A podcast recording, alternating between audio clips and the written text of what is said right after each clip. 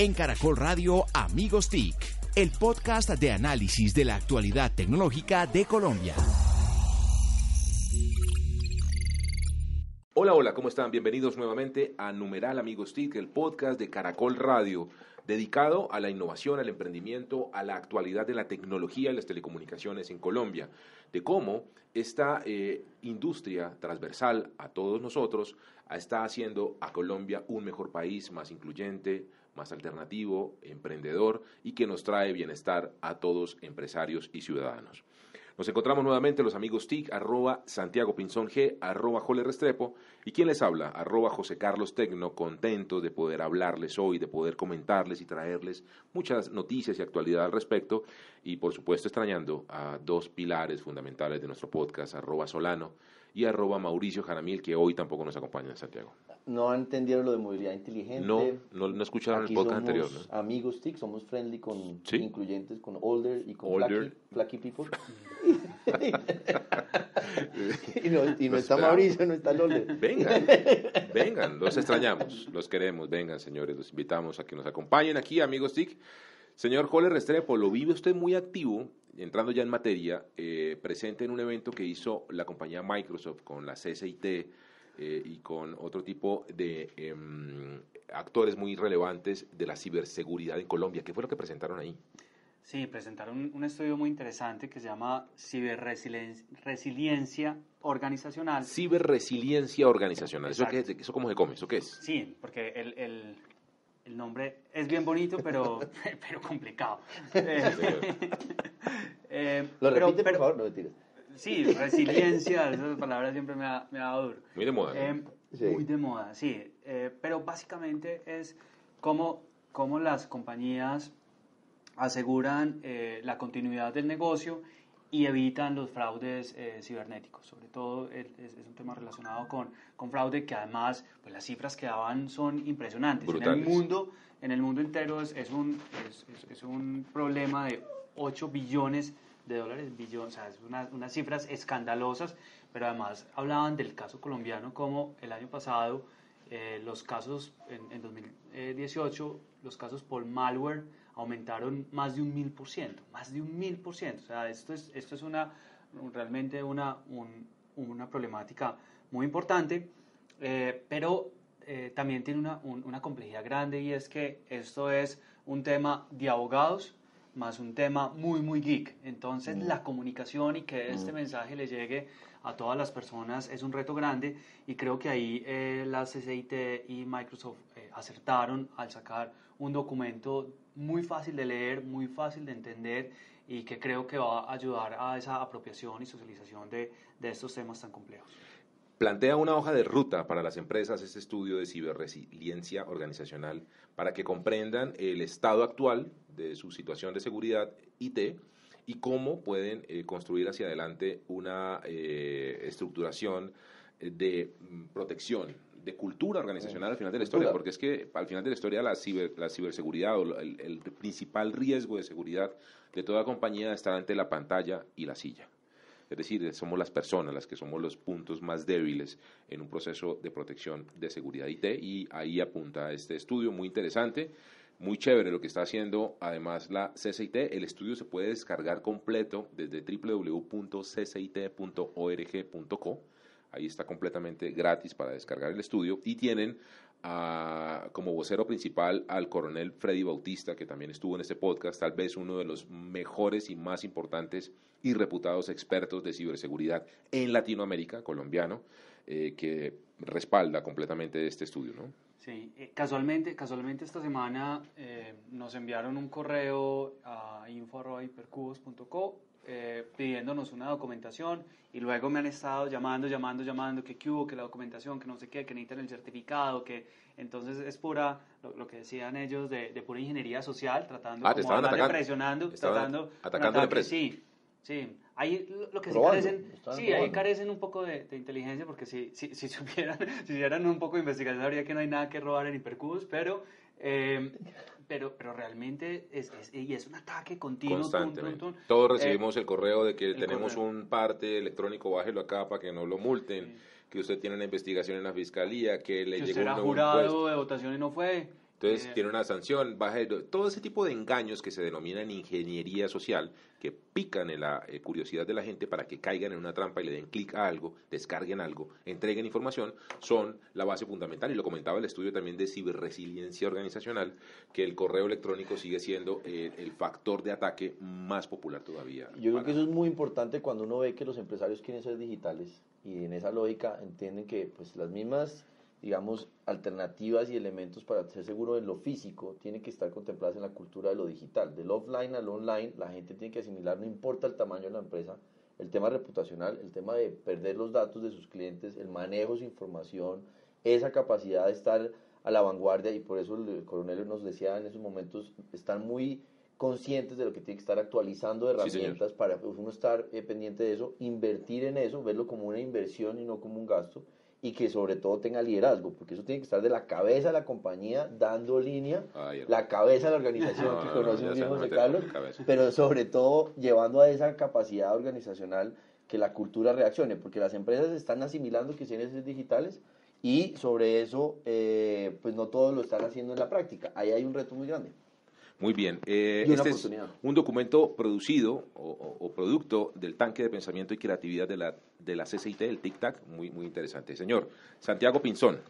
¿Qué pasa con la economía naranja? ¿Cuál ha sido la actualidad de la economía naranja últimamente? Pues fue muy interesante el ejercicio que estuvimos con Felipe Buitrago, que también ya nos ha acompañado acá en Amigos Alto consejero. El alto consejero. Y creo que deberíamos aprovechar también la cuña acá para traer a los viceministros. Estuvimos con el viceministro Melo y con el otro viceministro de, de Cultura que son... ¿Melo de dónde es? ¿De qué ministerio Melo. Eh, si era antes, él trabajaba en Invest Bogotá, ahora es el viceministro de Economía Naranja, pues de Cultura Creativa, y no me acuerdo del otro David Melo. David Melo. Muy bien. Y, eh, y tuvimos una conversación sobre eso. ¿Qué quedó en el Plan Nacional de Desarrollo, en el Council of Americas? ¿Qué sigue en la reglamentación de la economía naranja?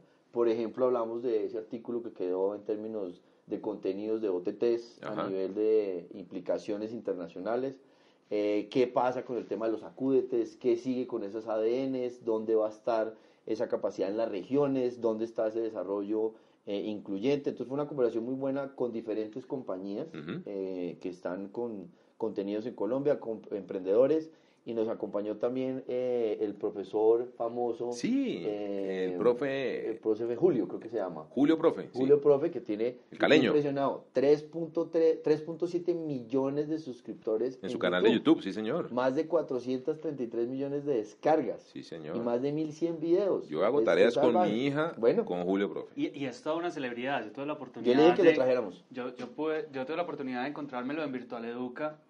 Eh, que fue un evento con muchos docentes en, en Corferias hace dos años. Y eh, no, eh, yo estaba hablando con el hombre y era como, era un youtuber de verdad, como Germán y no sé quién. Tal cual. todo el mundo se quería tomar fotos con, con él y además un tipo muy, muy formal. Muy sencillo y que sobre eso, pues es la historia. Arrancó a los pocos años que empezó YouTube y, es el segundo con mayor capacidad de no, ya es influencia en educación todas las medallas en el mundo. el que le gana es otra compañía, pero es una academia. Muy bien, esto es la actualidad de los amigos TIC presentes en la coyuntura de innovación y emprendimiento y de economía naranja en Colombia. Yo por mi parte estuve en el es nuevo Centro eh, de Transformación Digital y de Innovación de Claro. Claro, allá en Plaza Claro, en, en el occidente de Bogotá, lanzó un, un, laboratorio muy, muy interesante, un espacio físico para iterar, para, para innovar, para, para, para, modelar, para diseñar, en donde cualquier persona, entidad, usuario, puede solicitar estar allí. Es acompañado, dependiendo de la industria a la que pertenezca, acompañado por expertos de la compañía en ese proceso de innovación y salen con un modelo o con un producto mínimo viable para empezar a soñar y a pensar cómo podría ser la transformación digital de su negocio. Hay además demos de producto en diferentes segmentos, retail, agronomía, marketing o mercadeo, eh, bueno, en fin, es un, un, centro muy interesante y vamos a escuchar a David Londoño, él es el vicepresidente de mercadeo de Claro, quien nos cuenta exactamente de qué se trata este ejercicio de innovación al servicio de los colombianos. Bueno, este centro de innovación es un espacio en donde compartimos con los clientes las últimas tecnologías con el objetivo de facilitar y de rayar un poco cómo debería ser la transformación digital de sus empresas. ¿Y el acompañamiento hasta dónde va? O sea, ¿con qué salen los clientes de este centro de innovación? Pues invitamos, a los clientes en toda su, su, expresión, no solamente eh, la gente de tecnologías de información, sino también de marketing, de ventas, de logística, de producción. Y el objetivo es que de aquí salgan con cuál debería ser el mapa que les permita conectarse mejor con esos nuevos consumidores, cuál debería ser el mapa estratégico en términos de tecnología que permita mejorar la experiencia de esos clientes y aumentar la productividad al mismo tiempo. Muy bien, él es David Londoño, vicepresidente eh, de Mercadeo de Claro. ¿Cómo les pareció, no? Interesantísimo. Sí, adecuado más para lo que estamos viviendo. Muchas compañías están lanzando laboratorios de innovación, Oracle, y bueno, es, es interesante. Volvamos al tema de educación. El tema de educación es el tema de este podcast, querido Joler Restrepo. Sí, nos acompaña eh, primero un amigo, además un, un, maestro, tengo que decirlo, he aprendido mucho de, de, Santiago Amador, que es quien nos, nos acompaña hoy. Eh, Santiago Amador tiene un máster en Ciencias Sociales del Internet de la Universidad de Oxford, tiene un máster en Administración Pública de la Universidad de Harvard. Eh, Santiago fue director de apropiación, yo, yo tomé, yo revelé, no, fui como el, el reemplazo de alguna forma de, Santiago. Eh, en el Ministerio TIC. En el Ministerio TIC, pero Santiago estuvo 3, 4 años como director de, de apropiación, sacó unos programas increíbles, Revolución, eh, ahorita hablábamos de seguridad, me acuerdo de, toda la campaña de no dar ciberpapaya, mm. bueno, hay una gran cantidad de, programas muy innovadores, muy, muy interesantes. Eh, fue coautor de Exit, que fue el, el, el reporte, el documento que, con el que hablábamos en nuestro segundo eh, capítulo con Diego Molano, el que habla sobre los ecosistemas de emprendimiento en, en Latinoamérica. Eh, ahora es, eh, tiene más puestos que un bus, entonces asesora la Secretaría de Educación de Bogotá, asesora el Ministerio de, de Educación y, y, Santiago está liderando algo que le tengo mucha fe y espero que salga muy pronto, que es la conformación de una asociación o un gremio o una entidad que que recoja a los emprendedores que estamos trabajando en el mundo de la, de la, educación y la, y la tecnología. Entonces, Santiago, pues con esta introducción, bienvenido. Ah, amigos TIC, Santiago. Bueno, muchas, muchas gracias y, le devuelvo eh, el comentario a Jole. También he aprendido mucho eh, de Jole en estos temas de, de educación, digamos. Muy bien él un pionero también, un pionero en hablar de la educación y la tecnología. Y es que Cuando uno se llama Santiago, la vaina ya empieza muy bien. Es un tocayo, eso empieza muy bien.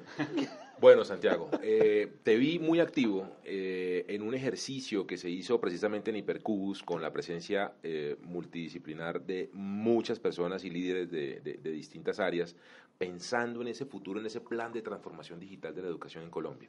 ¿Puedes contarnos un poco de qué se trató ese ejercicio y qué salió de allí? Primero quiero decir un poquito la, cómo, cómo, surgió el ejercicio, que ah, es, tal vez, tal vez también muy importante. Mejor, sí. Y es que eh, a través de, de, un grupo, digamos, que, que empezó a surgir, el, grupo del ecosistema digital y además el grupo de innovación educativa, se empezó a gestar, se empezó a gestar digamos, un, eh, la necesidad de reunirnos como distintos actores. Y, y, eso, y, digamos, la reunión de ayer nació muy orgánica. Eh, en, el ecosistema, cuando estaba discutiendo el plan de desarrollo, le mostramos al, al, al, representante, a Mauricio Toro, Que, que, también es un abanderado de estos temas, le, contamos la necesidad de, de, hablar también de un plan de transformación digital de la educación, digamos, de meter los temas de transformación digital de la educación dentro del plan de desarrollo. E inmediatamente, digamos, eh, ya otros dos actores del ecosistema, eh, Holly y Catalina, eh, organizaron rapidísimo una reunión que tuvo muchísimo eco y de pronto dijo, todo el mundo dijo yo, que, yo quiero ir y me acuerdo un poquito del susto de Holly diciendo, diciendo, ¿será que van a llegar más? ¿O cuántos van a llegar? Le dijo, no, van a llegar unos 15. Yo le dije, no, señor, y llegaron casi 50 personas al ejercicio, pero lo bueno fue el entusiasmo, gente sentada en el piso para decir, era como más una reunión de ecosistema más que pues, una conferencia, pura pasión por el pasión. Entonces eso, digamos, fue importante. De, los únicos eventos que teníamos confirmados 28 personas y llegan casi un poco más de, de 50, normalmente confirman, de, los de, los que llegan, de los que, de los que confirman llega el 40%, acá, acá hablamos. Exactamente. Bueno, y, y básicamente nos unió un tema que no es menor, es un tema eh, que es empezar a esbozar los primeros pasos del, del, plan de transformación digital de la educación. Mire ese tema tan importante, plan de transformación digital de la educación. En este momento se están transformando las empresas, se están transformando los sectores, pero la educación no se puede quedar atrás. En la educación hay muchas cosas, eh, digamos, uno, porque la transformación digital del resto de los sectores implica la transformación digital de la educación, es decir, digamos, somos un precursor, o el plan de transformación digital de la educación sería un precursor de la transformación digital del país, por un lado, y dos, porque, porque el sistema es un sistema muy grande, es un sistema, digamos, no digo un elefante, pero sí, es, es decir, es eh, pesado, es, Claro. es muchísimas instituciones Complejo. educativas en el país, universidades, sindicatos, eh, maestros, excelentes maestros, eh, universidades eh, muy potentes, Padres de familia. padres de familia, nuevas em- em- empresas, Sindicatos. emprendimientos, sindicatos, dicho, es, es- es- es un, es, un, es un país, digamos. Excelente tema, ¿no? Pero además la, la educación puede ser un promotor muy fuerte de la transformación digital o también eh, un stopper o, o- o un- Una talanquera, una o- talanquera a, a la, a la transformación. Y, y eso, y eso de hecho es un poco lo que se vive en este momento y es, y, lo sabrá mejor Santiago, en el que todo, toda su cámara dice, hombre, no me está llegando el talento que necesito. Y casi todas las empresas están diciendo, no me está llegando el talento que necesito. ¿Y de dónde ¿De no me dónde está llegando? Del sistema educativo. claro. Entonces, entonces ahí hay un reto gigante. Totalmente claro en el sentido de, oiga, queremos que haya nuevo liderazgo, que cambiemos los modelos de negocio y empiezan a arriesgarse y algunos empiezan a hacer innovación, pero todo el mundo empieza a hacer su capacidad de formación a la medida o in-house y no está cambiando el ecosistema. De Entonces cada compañía se inventa su propia universidad o su propia capacidad de formar la gente, pero para ellos. Y ese tema de recursos públicos, de tener el manejo adecuado de los impuestos para que tengamos el talento, que tengan unas más oportunidades de vida, está teniendo un serio problema y una brecha muy grande, Bien. casi que un divorcio frente al siglo XXI. Sí, de acuerdo, digamos. eh, si ustedes ven, eh, aquí, digamos, el, el plan de transformación tiene por lo menos cinco columnas, puede ser más, pero por ahora tiene grandes cinco columnas. Una muy importante es la sintonía con la cuarta revolución industrial, es decir, la educación, sí, siempre se ha hablado, eh, debe ir, digamos, de la mano de las necesidades eh, de la industria, de la industria del- y del, del desarrollo, país, digamos. del no estoy diciendo, pues, que la educación se tenga necesariamente que, que plegar No. a, a- a la, a- a la industria, No. pero sí ir de la, pero sí ir de la mano, sobre todo porque, porque a la larga, las personas cuando entran al sistema educativo tienen la esperanza de, do- de dos cosas, de conseguir un buen trabajo que les dé algo de movilidad social. Y la, y la educación es, es uno de los factores más importantes en la, en la movilidad social. Es Eso es. ¿Cómo paso yo, exacto, cómo paso yo de una clase a otra? Y entonces, en ese sentido, no es un pecado hablar que, la- que el sistema educativo deba responder también un poco a las necesidades de la industria, a las necesidades del mercado y sobre todo también a las necesidades del mismo emprendimiento, digamos, porque no todas las personas que se van a graduar van a ser necesariamente empleados, pueden ser, pueden ser emprendedores de una industria. Bien, bueno, Santiago, eh, para innovar o para pensar en transformación digital, uno debe arrancar comprendiendo su eh, estado actual, eh, cuál es la, la la realidad actual de la industria que quiero transformar y cuáles son esas problemáticas que debo transformar para dar ese siguiente paso. Eh, ¿Cómo es, es ese estado actual de la educación en Colombia y cuáles fueron esos cinco pilares que salieron, por supuesto, a partir de, esa, eh, de ese análisis? Digamos, bueno, eh, una cosa muy importante es entender la dimensión de esto. Es decir, imagínese, usted, imagínese usted una empresa eh, que tiene eh, 12.000 eh, 12.000. instituciones educativas, 12.000 en todo el país. Es decir, Hay 12.000, 12.000. imagínese, imagínese O usted sea, una holding con 12.000 grupos. sedes, con, con 12.000 compañías. sedes, cuando tienen empleados, digamos, Ok. con Sa- Santiago, 12.000 entre públicos y privados. o 12.000 entre públicos y privados. Ok. Y 17.000 sedes educativas. Una Esas empresa 12.000 marcas tienen eh, entre sus sedes, además, 17.000 sedes físicas. 17.000, estamos hablando. exactamente. Perfecto. Bueno, ¿cuántas de esas son públicas? De esas 17.000, ¿cuántas son públicas? Más o menos alre- alrededor de unas, de unas eh, 11.000 públicas. Wow, es un tema complejo, ¿no? Entonces, eh, el, el- el desafío no es menor. Bien. Eso por un lado. Lo segundo, si bien es cierto, el gobierno ha hecho un esfuerzo muy grande por dotar de tecnología a esas escuelas Sí. o colegios, eh, hay que reconocerlo. Eh, en este tema específico, y yo comparto eh, cuando, cuando se defiende la ley TIC diciendo que las TIC no tienen partido, digamos, sí, Ujú. es más, debería existir el partido de las TIC porque es un tema que va a desarrollar a todo, a todo el mundo Genial. eh, a pesar de ese esfuerzo, eh, no, se les puede, no se les ha podido hacer acompañamiento una a una. Y es decir, la transformación digital Claro. de, de cada sede educativa, porque cada sede educativa es una realidad, implica un acompañamiento. En este momento existe un programa muy, muy, muy interesante que se llama el programa Todos Aprender, que es un programa que le hace acompañamiento a las sedes educativas, pero tampoco da abasto, es decir, no, no alcanza el número de sedes educativas eh, y, y es decir, nos desborda las necesidades frente a la capacidad que tenemos de atender eh, edu- sede educativa por sede educativa. Ajá. Y, y para transformar una sede educativa se requiere no solo la tecnología que ya se puso, algo de formación y muchísima cultura de la innovación, muchísimo liderazgo y cultura de la innovación. Es decir, un rector comprometido eh, unos profesores dispuestos, un ambiente, pro- digamos, proclive Ajá. a la, a la transformación Es- digital y a la innovación. y estás hablando de ambiente, estamos hablando de gente. ¿Y, y cómo es la gente? ¿Cómo es el ecosistema humano ¿Cuántos en- desde profesores? términos de generaciona- generacionales Wow. eh, al que nos estamos enfrentando? Digamos, hay una cifra importante de decir, no, no para estigmatizar una edad, digamos, pa- eh, No, Víctor no se va a ofender. Víctor Sí, no se va a ofender. sí. Eh, pero alrededor del 59% de los maestros del país ¿Sí? Es mayor de 45 años. Ajá. y una cifra cercana, digamos, al, al, al 50, al cua- al 45-50% es mayor de 50 años. Ajá. ¿sí?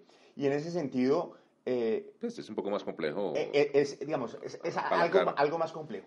Eh, Tampoco quiero caer en estereotipos porque hay muchas personas... No, hay eh, de todo, digamos, hay de todo. Víctor, exacto. Víctor a sus no, 87 años usa ese smartphone y Sí. está bien, ¿no? Sí. Él Se puede. Y, Sí. y y adicionalmente hay que, hay que entender que, que además de los maestros es, todo el ecosistema. Entonces, hace poco en una conversación con una profesora decía que la, la mayor barrera para meter muchos temas de tecnología son los papás. Entonces, por ejemplo, un papá no entiende por qué va a pagar o, o por qué va a usar su hijo un libro digital, no lo entiende, o, o que las tareas son digitales, no, ellos dicen, si no le pongo una tarea en un cuaderno físico, el papá dice, el, el niño no está haciendo nada. Entonces también, digamos, cuando uno habla de, de transformación de la educación, tiene que ver con todo el ecosistema, que es como vos decías, es todo el país el que se tiene que transformar. De acuerdo, ecosist- ecosistema, digamos, uno, uno tiende a pensar que es un tema del Ministerio de Educación, pero Sí. resulta que no. Las sedes educativas también deben estar conectadas y, están, y no están muy conectadas. Incluso una cosa, Bogotá, que es, Bogotá, una ciudad, digamos, que- donde Es hay la conectividad, capital, la capital, a veces hay, hay escuelas conectadas con grandes esfuerzos, no estoy diciendo que no, a dos megas, pero dos megas No. le sirven a veces para la rectoría. ¿Me entiendes? Para, para mandar las... las Claro, los megas Entonces- tenemos en el celular. Entonces, claro, Más Educación y tecnología puede ser, digamos, hay, hay un gran rango. Educación y tecnología o Internet y educación puede ser una cosa. O que el profesor simplemente con bajas capacidades de Internet, por ejemplo, simplemente lo que puede hacer es descargar plantillas para después dibujar, esas plantillas que, que le dan a Sí. los niños para que Sí, después sí. coloreen. Un formato. Un formato. ¿Eso es Internet y educación? Sí. Pero pues es- eh, creemos que, le- que la relación entre, entre tecnología, e Internet y educación puede ser mucho más profunda, pero eso necesita anchos de banda mucho más fuertes. Más potentes. Y sobre todo necesita más conectividad y en las escuelas rurales, que son muchas, el, el país rural en este sentido, y en ese, mire, yo, yo aquí aprovecho para hacer una cuña, tenemos una ministra de Educación absolutamente de lujo y, eh, digamos, ella, ella tiene mucha conciencia sobre el tema de la brecha rural y urbana. Y este es un tema, el tema de tecnología, es un tema que hay que corregir muy rápido porque vamos a entonces a tener dos países, si, si ya hoy son desiguales, vamos a tener dos países Por realmente eso, por eso Por eso necesitamos es. la ley TIC. A ver si así- si logran entender que- por favor. Si el Ministerio de Educación y el Ministerio de TIC logran integrarse para este tipo de cosas y transformar la educación, pues necesita algo básico que es la infraestructura, como está diciendo José Carlos. Una vez más el mensaje a los congresistas, y no sé si pueda aportar aquí la cuña y cómo fue la experiencia de Internet, ya que estamos hablando de que esta es la semana, en estos días que se celebró el Día de Internet, y cómo pues los congresistas fueron y conocieron esa oferta donde en un ejercicio de una compañía Huawei precisamente habló con una profesora de Chía y dio una clase a distancia a través de la tecnología. Si uno pudiera tener una conectividad de mayor velocidad, de latencia y de llegar inclusive a tener cosas como, como 5G, pues el país sería diferente. Si estamos hablando de inclusión y equidad, Necesitamos es ley espectro, necesitamos espectro, conectividad, condiciones idóneas para la inversión, eh, seguridad jurídica, todo lo que la ley TIC trae. Así que por favor, pensemos un poco más allá, quitémonos esas Sin color barreras. político, como dice el tocayo. Exactamente, sin color político y, y bajémosle un poco al tono de la pelea para que pensemos en este escenario. Yo quiero responder rapidísimo una, una pregunta que no alcancé a Ah, a responder en la- eh, cuando me la hizo, y es que, y es un poquito el mensaje, y es que la transformación digital de la educación son muchas cosas. Le voy a poner aquí, digamos, son cinco pilares, se los leo rapidísimo. Dale. La digitalización o madurez digital, que tiene que ver con la conectividad, con la infraestructura, con las nuevas aulas, con la nueva construcción de, de colegios que respondan a esto. Un desafío inmenso, es decir, esto no se hace en cuatro años y, y esto, esto hay que planearlo, esto es un, un tema eh, que nos va a tomar unos 20 años. Es una generación nueva. Exactamente. Eh, el, el- el tema de, de- de formar en competencias eh, digitales, digamos, de alguna manera. A ver, una cosa rapidísima, la innovación no es igual a la tecnología, pero como estamos hablando del plan de transformación digital de la educación, la tecnología sí tiene un papel muy importante, digamos. Eh, bueno, el tema de la institucionalidad también es muy importante. Es decir, eh, estamos en mora, yo creo, de crear una agencia de transformación digital. Ujú. Puede ser, puede ser esa transformación importante de computadoras para educar en una agencia más robusta de educación y tecnología. Como un. EdTech. Exactamente, porque ya, ya hay- hoy incluso y eso lo digo muy a título personal, no, no en, en ningún tipo de asesoría ni nada, sino a muy título personal, no se puede seguir llamando computadoras para educar. Computadores es una parte, es decir, eso es un nombre que ya suena... un dispositivo, Es un nombre que ya suena como, como yo digo, ochentero. ochentero. Educación debería llamarse, o- sí, o- Sí, o tecnología para la educación, o una agencia de transformación digital de la educación. De acuerdo. Porque no es un tema, no es un tema menor. Eh, Santiago, pero un lo interrumpo ahí, es algo que estaba viendo acá en esa institucionalidad, es el sandbox regulatorio, porque uno ve cuando uno habla con los rectores, Como pasa en la fintegración, en la como en fintech. fintech, y es, si uno está hablando de tech y está hablando la analogía de fintech, es que hay muchas lógicas de la normatividad y la regulación que impiden a los maestros y a los directores, a los rectores, hacer cosas. Entonces, un espacio friendly, amigable que le permita hacer eso, lo veo aquí muy importante porque ayuda a que empiecen a probar, o si no, no lo hacen. A ver. Yo, yo, yo en este tema no, yo no quiero pecar de, de experto, porque en este tema específico de regulación de la educación no soy experto, no quiero pecar de experto. Eh, eh, pero una cosa sí es muy importante. Hay, hay, hay un clamor de, de, digamos, de algunas universidades eh, y el clamor de algunos sectores donde dicen, oiga, hay, hay que repensar un poquitico la regulación de la educación. ¿Por qué? Por ejemplo, eh, hoy, ya esos programas están estructurados de cinco años, ¿Mm? a lo mejor es decir, la gente prefiere de pronto hacer ciclos, por ejemplo. Incluso, por ejemplo, en uni- universidades como la EAN, eh, se hace una alianza con Platzi y Platzi, y Platzi que, es una- que es, digamos, de la Sí. educación no formal, eh, digamos, le brinda conocimientos y habilidades a los estudiantes de la misma universidad. O sea que el tema entre, entre la educación formal e informal se va desgastando un poco. No estoy diciendo que mucho, y, Mm. y jamás, por favor, jamás va a salir de mi, de mi voz que no se necesitan las universidades y que no se necesitan los doctores. Sí se necesitan las universidades, y sí se necesitan los doctores, y sí se necesitan los profesores. Pero, pero, pero lo que digo es que se van desgastando, lo mismo se van desgastando las barreras disciplinarias. Hoy, un millennial o un centennial querrá entrar a una universidad y hacer mercado, como yo digo, una materia de administración, una materia de derecho, una materia de tecnología y fo- conformarse como, como un emprendedor digital, por ejemplo, un empresario digital. Y eso implica ser así. Yo tuve la oportunidad en los Andes de estudiar una cosa que se llamaba Programa de Estudios Generales. Cuando usted le iba bien en el ICFES, lo dejaban a usted escoger. eh, y yo hice dos años, hice, vi ingeniería, vi administración, vi derecho. hice una cosa- Se y yo- equipó, se equipó de herramientas. Exactamente, y yo, Y creo habilidades. Que, y yo creo que eso es más, más importante. Sí. Y el sandbox regulatorio, pues sí, digamos, hoy hay una serie de requisitos que obviamente con, con muy buen sentido quieren garantizar la calidad, pero, pero hay que empezar a- un, po- un poco como a por lo menos a discutir la regulación. Entonces, bueno, otro tema de la institucionalidad muy importante es el tema de la financiación. Tenemos que empezar a, a- buscar dineros de regalías, porque la educación es un tema muy ligado a, la ciencia de la tecnología y la innovación. Tenemos que empezar a buscar dinero de regalías, de bonos de impacto social, Mm. de obras por impuestos. eh, es un tema muy importante.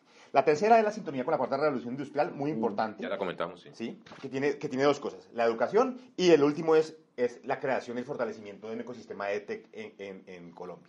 Sí, que ahí estamos súper comprometidos. Hoy se puso de moda el, el fintech, pero yo quiero dar EdTech. esta voz. El de EdTech es, es- es tal vez De igualmente acuerdo. importante y estamos dispuestos, vamos a- a- estamos eh, promoviendo, incluso con, con, con Jole, estamos promoviendo la creación del ecosistema, digamos, del ecosistema y del gremio de, de EdTech. Listo. Es quizá el más importante tener eso claro. Listo. El cuarto es la transformación de la enseñanza y el aprendizaje. Eso sí es un tema muy íntimo del sistema educativo. Eh, digamos, la transformación curricular, la transformación disciplinar, la transformación en la evaluación. Es una cosa que el sistema educativo, tampoco me meto ahí, los profesores, el sistema educativo en general, las secretarías, el ministerio tienen que, que empezar a, a hablar, las, la, digamos, la dirección de calidad tiene que empezar a hacer ese debate. Transformación de las prácticas pedagógicas, ahí sí estamos trabajando un, un tema, computadores para educar, el ministerio han sido muy activos en crear un laboratorio de innovación educativa donde se pueda empezar a experimentar, muy importante. Y un tema muy importante es el tema de la cultura y la innovación. La cultura y la innovación se tiene que instaurar en los colegios. José, José- José tiene una, una frase que es como ese sentido de posibilidad, ese salto creativo que hacen los, los maestros. De pronto un, un maestro siente que no puede innovar, pero de pronto hace un clic. Y es que innovar no es necesariamente traer un robot a la clase, no, innovar son cosas, con cosas muy sencillas. Sí, a, Y- a mí y me la- gusta más hablar de confianza creativa. y al final es eso. Es, es- yo puedo ligarme de lo que he venido haciendo siempre y he sentido que, que ha sido bueno a, a salirme de esa zona de confort y empezar a, a crear cosas nuevas. Y la, y, la la, y la quinta línea es la transformación de la gestión educativa. Uno a veces cree que, que transformar la educación es solo transformar las prácticas de aula, pero la gestión educativa tiene mucho que ver. Y aquí, por ejemplo, muchas empresas del sector que, que proveen nube e inteligencia artificial, aquí entran muchísimo estas tecnologías disruptivas. ¿Por qué? Porque una universidad, por ejemplo, que puede, a través del carnet o a través de una identificación, puede identificar si un, si un estudiante está yendo a la universidad, está sacando libros, por ejemplo, tiene la hoja de vida y la historia de ese Ajá. estudiante, si tiene la historia de ese estudiante, entonces puede predecir, por ejemplo, la deserción. Hay unas variables que pueden... es un problema complejo, ¿no? Es un problema complejo incluso en las universidades. Por ejemplo, el predictor padres separados, más el predictor no está yendo a la universidad, más el predictor tal cosa, o, digamos... No, no, usa los servicios de bienestar. No usa los servicios de bienestar. Eh, entonces puede predecir que el, que el, que el, estudiante va a acertar. Entonces las universidades incluso cuando ven esas variables, llaman a la gente... Y, empiezan a hacer un trabajo social. Un trabajo social. 360, sí. Exactamente. También tenemos que empezar a discutir un poquito la, la, transición entre la virtualidad y la presencialidad. Mm. Los modelos blended están, están cogiendo muchísima fuerza, pero hay que también, digamos, porque ah, todavía sigue habiendo algo de desconfianza sobre la virtualidad. Seamos sinceros. Uy, la clase de 7 de la mañana de sábado que la pusieran virtual se llama. y, y, mire esta propuesta con la que quiero terminar. Para los alumnos y para el profesor. y, mire esta, y mire esta propuesta con la que quiero terminar, sí. porque sé que nos queda poco tiempo. Yo me imagino un sistema educativo que yo le llamo 360 o la hoja de vida educativa. Usted nace, es decir, su hijo nace, el, sistema nace, el sistema sabe que usted nació, el sistema educativo sabe que usted nació, y cuando usted tiene tres años le dice, oiga, usted ya estimuló al, a, a, su hijo. Ya, ya, le mandó algo de estimulación así en un jardín, sí, no. Después, oiga, ya tiene cuatro años, ya lo matriculó en un jardín, que el sistema mismo sepa, sepa, y después cuando se está en el colegio, sabe a qué primaria fue, sabe sus notas y le dice, oiga, este estudiante necesita refuerzos en esto, en esto y en esto, y después, oiga, ya... Eh, ya ¿Qué competencias ha adquirido? ¿Cuáles hay que reforzar? Exactamente, exactamente. Una hoja de vida que además que con datos es muy sencillo. hace, hace años era imposible, pero hoy usted puede hacer el seguimiento, el, desempeño, el seguimiento vocacional. Le puede recomendar para qué para qué es bueno. Hoy hay unos sistemas muy robustos en el mundo de, de, de predicción vocacional. No es un tema de hubiéramos, hubiéramos sabido que Mauricio Jaramillo se raja en movilidad y en puntualidad, por ejemplo. Y es más, le, llega a usted, una, imagínese usted, usted, está en la media y le llega una alerta de tomarse un curso, por ejemplo, un curso gratuito de, de, de pues, una plataforma como Platzi, por ejemplo, y después le dice, oiga, usted ya fue a la universidad o está en el SENA, es decir, es preocuparse por la educación y el sistema se puede preocupar y puede hacer una trazabilidad. Es decir, yo, yo lo llamo educación 360. Es decir, cuando a usted le interesa la educación de las personas, pues entonces ese es el sistema el que lo va guiando en la educación. Y, que, y, que, y, que, y que no te abandone y uno no abandonar el sistema educativo cuando sale de la universidad o el tecnológico, lo que sea, porque acá lo que nos nos demanda la cuarta revolución industrial es aprendizaje durante toda la vida. Entonces, usted tiene 60 años o, o más como Víctor y, y, tiene y usted es periodista, usted debería aprender estos temas de periodismo digital y tal. Entonces, el sistema todo el nunca tiempo nunca de aprender. El, nunca el, el, reentrenamiento, por ejemplo, y la educación a, lo largo de la vida, la educación corporativa, es que creemos que la educación solo se da en las universidades, no, en las empresas, las empresas deben ser educadoras. Y eso también va a esa misma hoja de, eh, de vida educativa. Además, una cosa, vamos a empezar a vivir más. Entonces, a, los 70 años todavía se, vamos a intentar ser Eso acaba de el censo. Y a los 70 años no se tiene que volver a reinventar en Víctor se ve de 50 y tiene 78. No, y el censo acaba de decir que somos mayores en Colombia. La población es mayor. Hay, un tema además de, de, esas 12.000 de esas 12 instituciones para este tema de gestión eh, educativa es que son empresas que no tienen un director de tecnología, un CIO. Mm, en muchos casos a las, a las escuelas les llegan con un montón de soluciones de tecnología, pero como no hay quien entienda de tecnología, coordine y demás, antes les, le hacen un mal. Entonces, lo que hay que hacer es también desarrollar esa, esa capacidad. Muy bien. Eh, vamos a cerrar, eh, Santiago, agradeciendo tu presencia en este episodio de Amigos TIC para eh, plantear el futuro. ¿Qué sigue después de esto? Este ejercicio que se hizo como de generar estas cinco grandes pilares sobre los cuales es esa hoja de ruta para la transformación digital. Ahora, ¿cuál es el siguiente paso? A ver, el ecosistema tiene que empezar a reaccionar. Cada uno de estos puntos, que, además, pues, digamos, son, son unos 80 subtemas, puede ser asumido por entidades públicas o privadas. Aquí los privados tienen mucho que ver. Entonces, es, es empezar a, entender esto, digamos, terminar este ejercicio y empezar a asignar competencias y realmente sentarse a formular un plan de transformación digital de la educación. Es, decir, es un tema, los planes de transformación digital quedaron en el plan de desarrollo, ese es un sector que no se puede abstraer a eso, es un tema complejo y, que requiere unos años, pero es sentarse realmente a, a ponerle recursos y tiempos a un plan de transformación y sobre todo mucho diálogo, y mucho entendimiento con el sistema educativo y con los profesores. Eso te iba a decir, el, magisterio actualmente, la gran base de profesores que tenemos a nivel nacional, del sistema público de educación, eh, son fundamentales en este proceso. Definitivamente. Es, decir, e, es, esto, por favor, que no se, que no se cunda el, mensaje que el profesor no es necesario. El profesor sigue siendo y va a seguir siendo el eje de, de, esa transformación, su capacidad innovadora y en ese sentido esto es una cosa que hay que ir trabajando poco a poco. El ADN de las instituciones uno cree que cambia rápido o de los sistemas cambia solo el 5% a la vez. Entonces esto hay que iniciar ya un diálogo con los maestros, ojalá en las escuelas normales porque en las escuelas normales se están formando los, los que van a ser maestros dentro de muy poco y empezar este, este, este, este diálogo y esta discusión. Lo que sí, el, mensaje es, hay que empezar, y, y, y, y, sí sería muy importante, empezar en este gobierno. Sabemos que no se puede terminar esto, es una cosa de 20 años, pero sí empezar y dar la voz de que esto es importante. De quienes nos escuchan, ¿qué podrían hacer para vincularse a esto? ¿Hay un sitio web, hay un correo? ¿Cómo se hace esto? ¿O, estoy pendiente de los ejercicios en Hipercubus?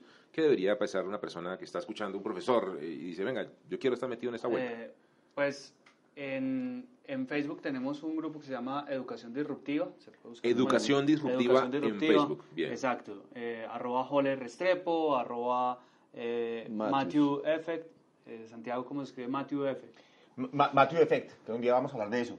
Eh, Matthew, pero con una sola T. Effect con doble F. Sí, Matthew Effect. Matthew Effect. Muy bien, bien. Bueno, y son 12.000 instituciones educativas, pero muy pronto 12.001 con Atelier. Sí, muy bien. Yo creo que el mensaje de fondo aquí, José Carlos, es logremos cambiar la mentalidad. Si este es el, el, el presupuesto más grande de la historia de educación, ayudemos a que lo que está diciendo Santiago Amador se vea en la transformación de ese liderazgo. 6 billones de pesos, ¿no? billones. Billones, sí. O sea, y es mucho más porque eso hay que ir mirándolo en diferentes temas territoriales. Vamos a tener nuevos alcaldes y gobernadores. Son actores importantes porque es que la educación es muy local. Si uno no logra que esa gente también lleve esto a la práctica, no lo vamos a lograr. muy bien. Todos tenemos que apoyar. Este es uno de los episodios más interesantes que les recomendamos, por favor, eh, porque habla de un eh, tema disruptivo en una columna vertebral importantísima de la transformación digital de nuestra sociedad, de la transformación hacia la equidad y al bienestar social, y es todo lo que tiene que ver con educación. Educación saben ustedes, es precisamente ese, esa columna vertebral tan importante para el futuro de nuestro país. Queremos agradecerle a Santiago Amador, muchas gracias por haber estado con nosotros, señor. No, ustedes muchas gracias por la invitación. es eh, uno de los expertos más interesantes e importantes en todo este tema de disrupción Futuro eh, ministro digital. Oiga, sí, ministro. Digo, eh, para que lo escuchen, ¿no? Nunca sabe. y tenemos buena mano aquí en, eh, en Amigos TIC, ¿no? Tenemos buena mano. Aquí han pasado que después son viceministros. Ah, gente muy importante. O presidentes, sí. Bueno, la patadita de la buena. Consejeros, muy bien. A todos ustedes agradecemos también su sintonía y que nos sigan comentando y compartiendo sus ideas, conocimientos, opiniones en este, eh, en un episodio más, más adelante, en la siguiente semana, de aquí en Amigos TIC. En Caracol Radio, Amigos TIC, el podcast de análisis de la actualidad tecnológica de Colombia.